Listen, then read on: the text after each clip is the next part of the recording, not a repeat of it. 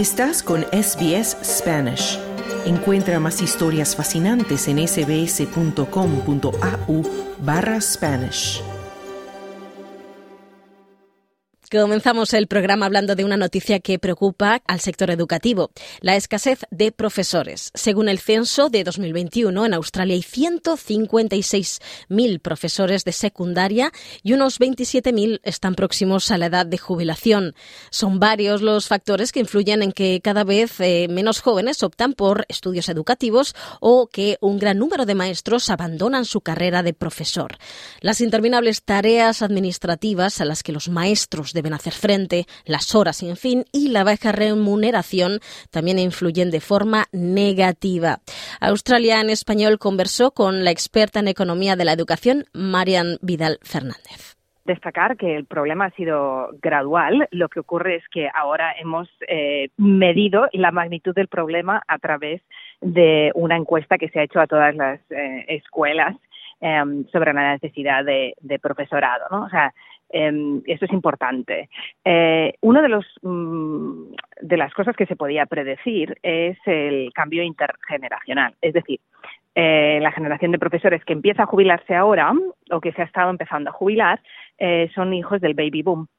Entonces, demográficamente, dado que Australia es un país en el que em, abre la puerta de la inmigración si, si, y, y, tiene, y la natalidad no es muy baja, pues claro, hay un problema de ratio, ¿no? Entre profesores y estudiantes. Ese es el primero, una cosa que se podía más o menos predecir, ¿no? La gente se jubila, se necesitan más profesores, aunque se mantuviese la tasa de graduados en la universidad, habría una falta.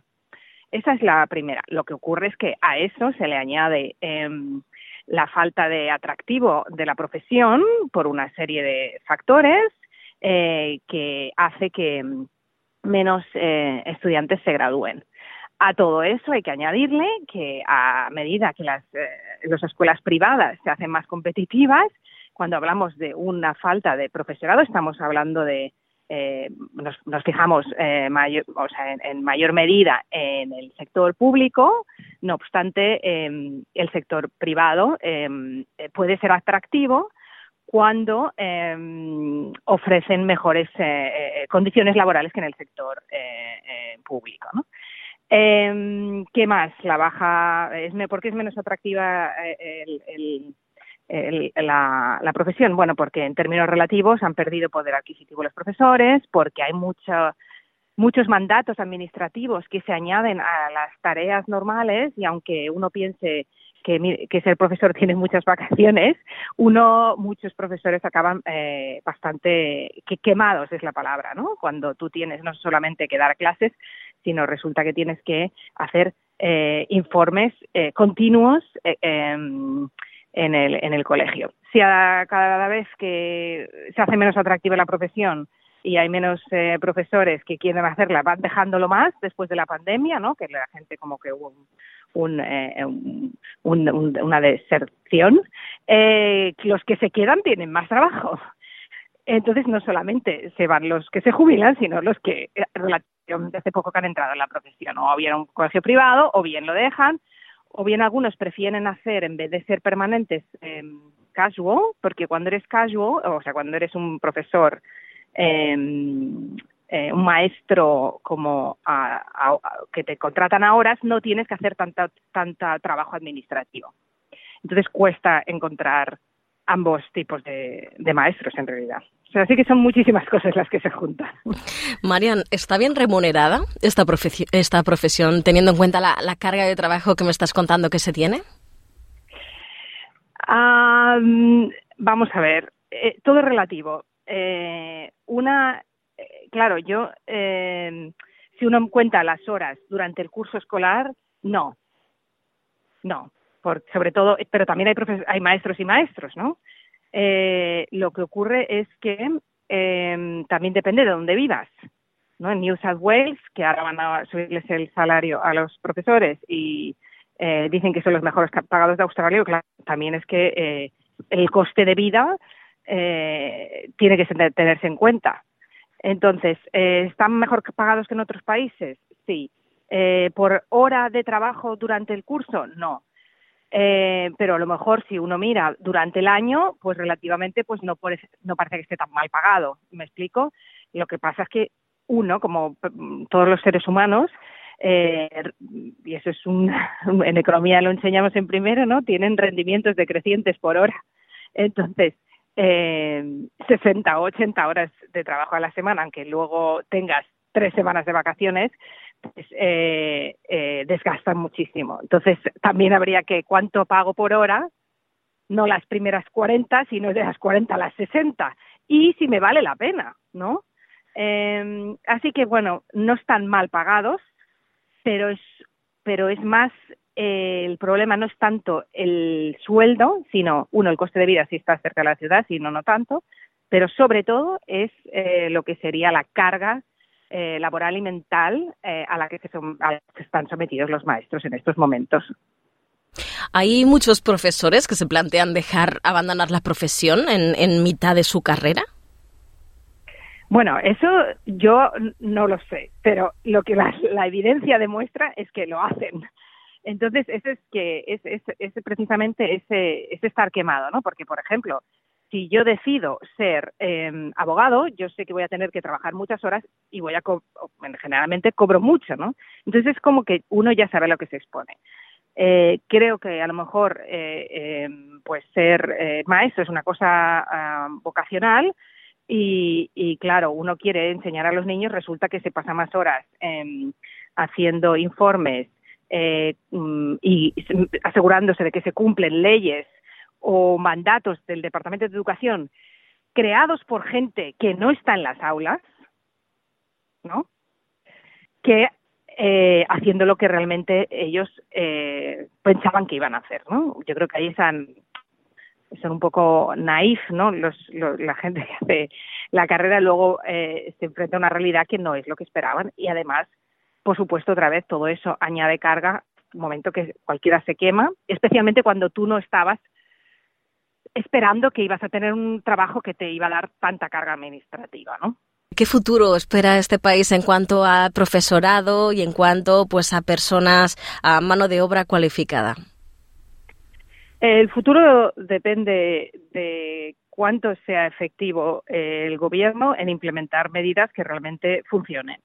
Eh, se ha comentado y sería una, posiblemente una de las soluciones es temporalmente, claro, tenemos un problema a corto plazo y a largo plazo. ¿no? A corto plazo podemos eh, traer, han intentado traer profesores de otras profesiones, imposible por, por lo, que digo, porque en otras profesiones se cobra más, ¿no? Entonces, claro, por, tiene que ser vocacional, pero yo ya estoy cobrando X, ¿no? Como abogado o como profesor de universitario, pues eso ha sido un fracaso.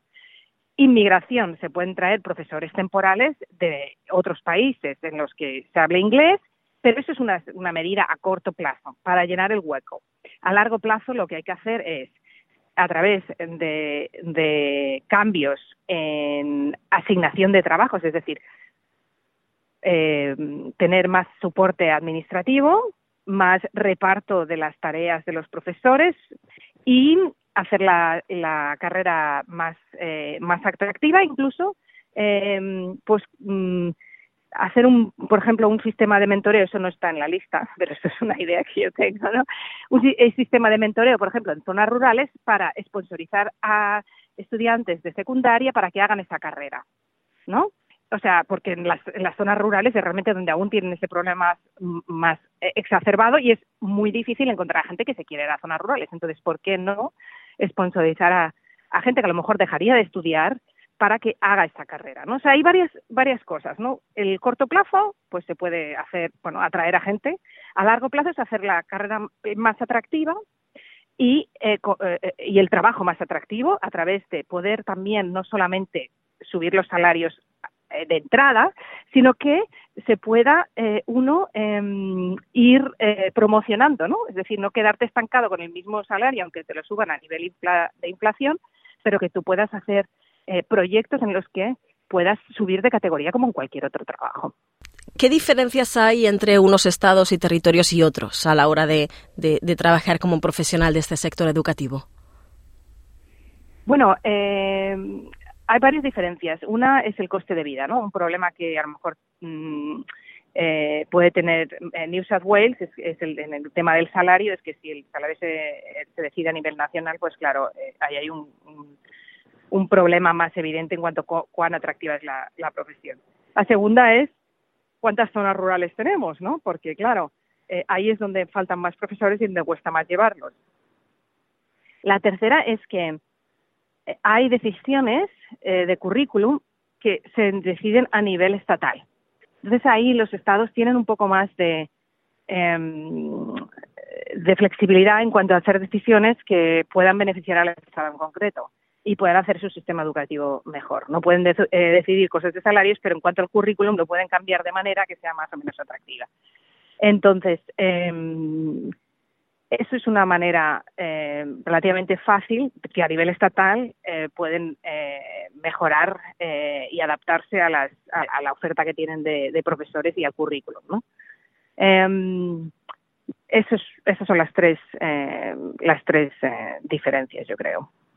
María, no sé si sabrás eh, responderme a esta pregunta. ¿Sabes cuál es el ratio de alumnos por profesor y si, si es demasiado elevado, como en algunos países que llega a, quemar realmente al, profesional de, de, la educación y al no poder hacerse cargo realmente de tantos niños en clase?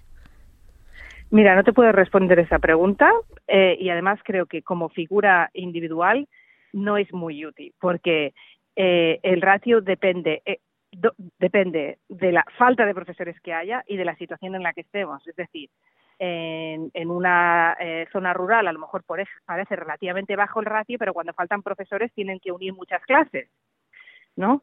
y, el, aquí en la ciudad a lo mejor el ratio es de 1 sobre 25 más o menos 26, entre 26 y 30, ¿no?